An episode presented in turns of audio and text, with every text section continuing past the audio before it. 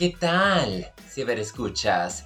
Continuamos con Hablemos de Cine Podcast. El final.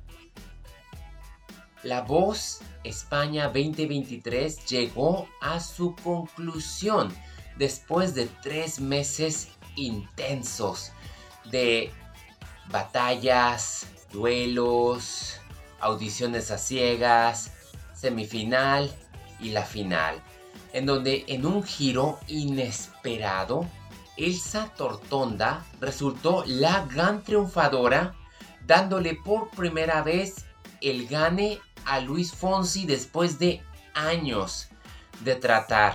Y fue curioso porque el año pasado el duelo se lo dio Fonsi y David Orozco. Y de nueva cuenta fueron con sus participantes Elsa Tortonda y Miguel Carrasco. Y al final, para mi sorpresa, Elsa es muy buena, inclusive su canción al lado de Carlos Riviera fue espectacular su voz. No era como a quien yo quisiera que hubiera ganado, yo la verdad le iba más al tocayo de Pablo. Es aceptable, en gusto se rompen géneros y fue una muy buena edición de la voz. Me gustó cómo arrancaron, muy en especial teniendo a los coaches cantando La mejor noche de mi vida. Fonsi, Malu, Antonio y Pablo fue memorable. No obstante, tengo que confesar que encuentro superior la edición del año pasado. En parte por Laura Pausini, no quiero decir que Malu no llega a ese nivel, por supuesto que llega a ese nivel. Sentí más dinámico, más sorpresivo y los coaches fueron más importantes que en esta final que estuvieron en cierta manera ausentes. Obviamente tuvimos a Morad, la maldita Nerea, David Bisbal y Danny Ocean entre los grandes invitados que ayudaron a estos cuatro finalistas. Se compartieron voz, se compartieron palabras, se dieron discursos y como siempre Eva maravillosa, guapísima esa mujer, manejaron como una especie de viaje en el tiempo. Las performances de cada uno de los coches del año pasado fueron como que más arriesgadas, más sugestivas y más innovadoras de lo que fueron este año, pero eso no quita que Damil Orozco se robó la noche al hacerle un homenaje a sus compañeros cantando sus canciones muy importantes y haciendo llorar a Malu y a Pablo López. Y en cierta manera a mí me llegó. Pero no lloré como había llorado el año pasado. La verdad que fue muy buena edición.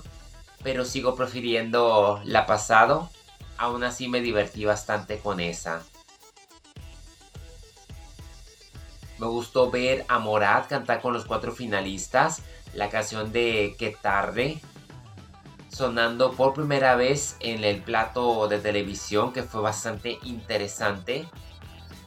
Elsa ah, cantó una canción de Cuando nadie me debe de Alejandro Sanz, al parecer el pueblo la apoyó bastante. Mientras que Pablo Verdeguer cantó Devuélveme la vida de Antonio Orozco y me gustó mucho. Nereida se arriesgó con Entre sombras y sombras me faltas, esa voz que nos llega tan al fondo. Y Miguel Carrasco nos hizo bailar con Por la boca vive el pez.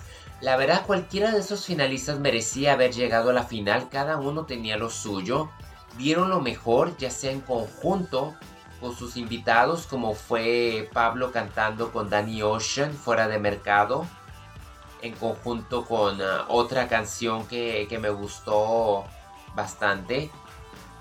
Malu también robó la noche con Ausente, la canción fue muy impactante. Y también tenerlo al lado de Luis Fonsi, excelente la verdad. Y el cierre con la maldita Nereida con los finalistas fue impactante. Pero la verdad que yo esperaba. Yo esperaba que mi tocayo Pablo llegara más lejos. O todavía Miguel que venía de las calles. Pero hey, está bien, se acepta. Elsa Tortonda resulta la gran ganadora de este año.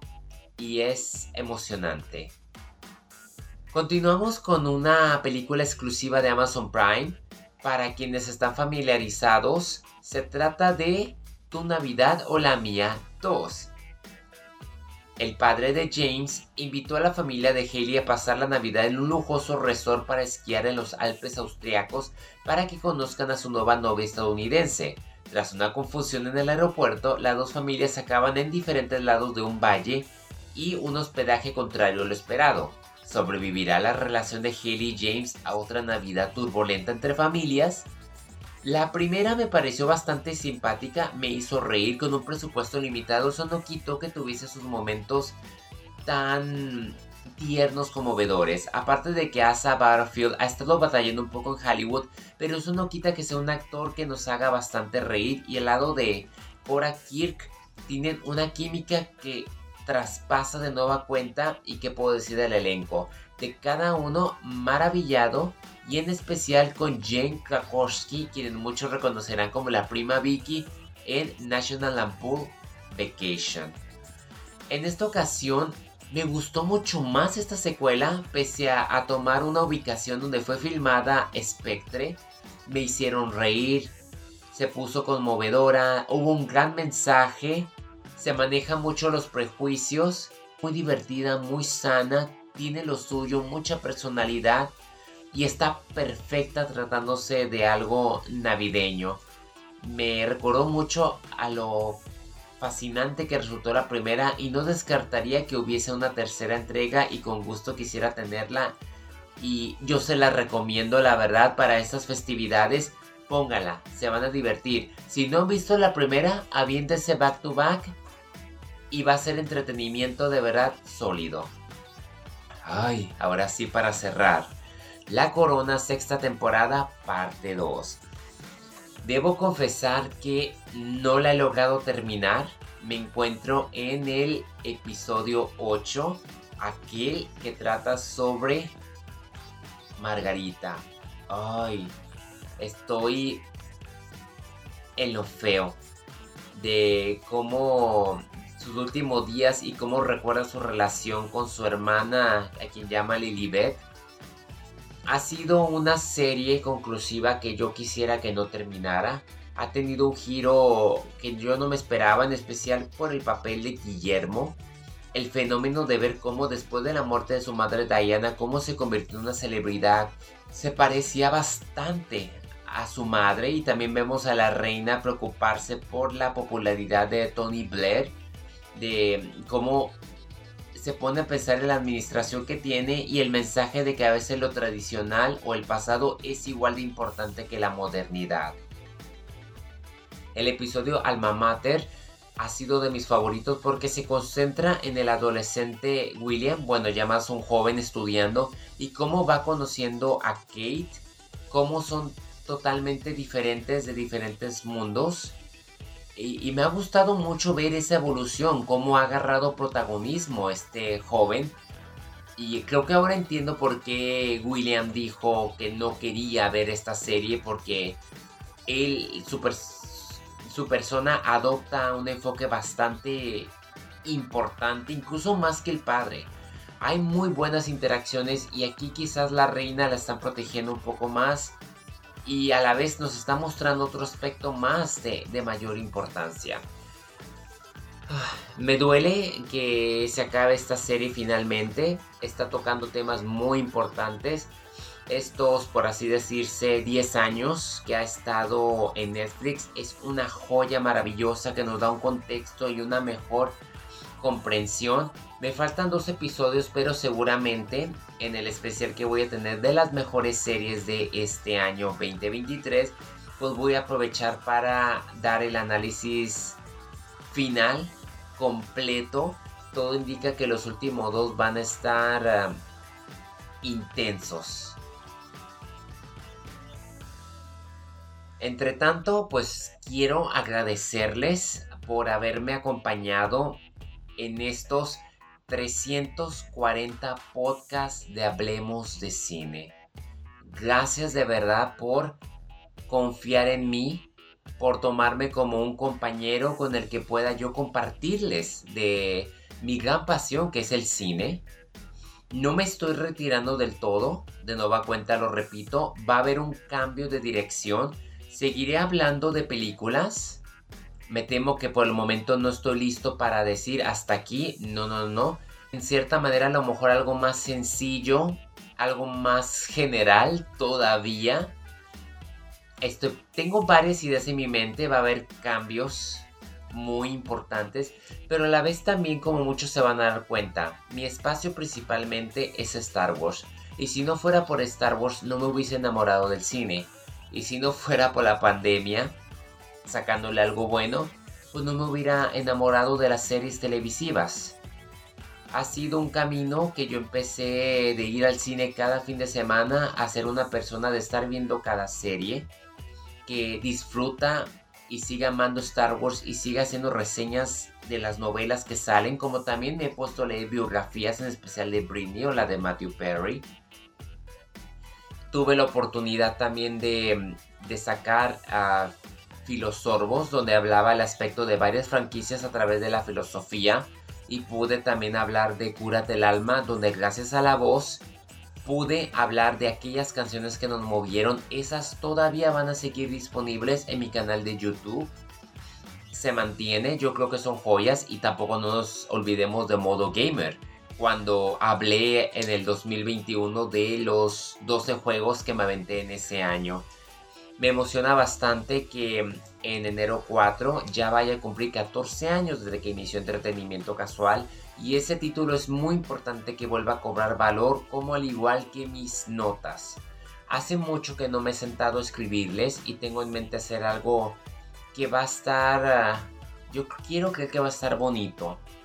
Por lo menos un año tengo en mente ese proyecto, ya diré qué pasa. Espero y con este cambio de dirección pueda obtener un poco más de seguidores o pueda la gente apreciarme por una persona que realmente no tengo prisa de correr a ver los estrenos, que no quiero hablar chismes, que no quiero hablar de mal de los actores, que simplemente quiero compartirles mi pasión y quiero recomendarles el cine y aprender y mostrarles cómo se puede crecer y cómo la mentalidad se puede cambiar para buena manera.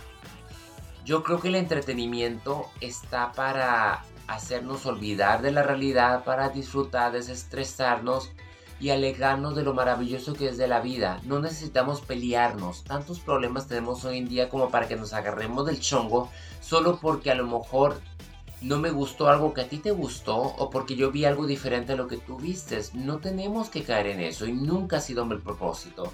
Yo siempre he dicho, comenten, adelante conmigo, quiero escucharlos, siempre y cuando sean opiniones buenas. Si no les gustó, díganlo, no hay problema. Para eso estamos y con mucha razón.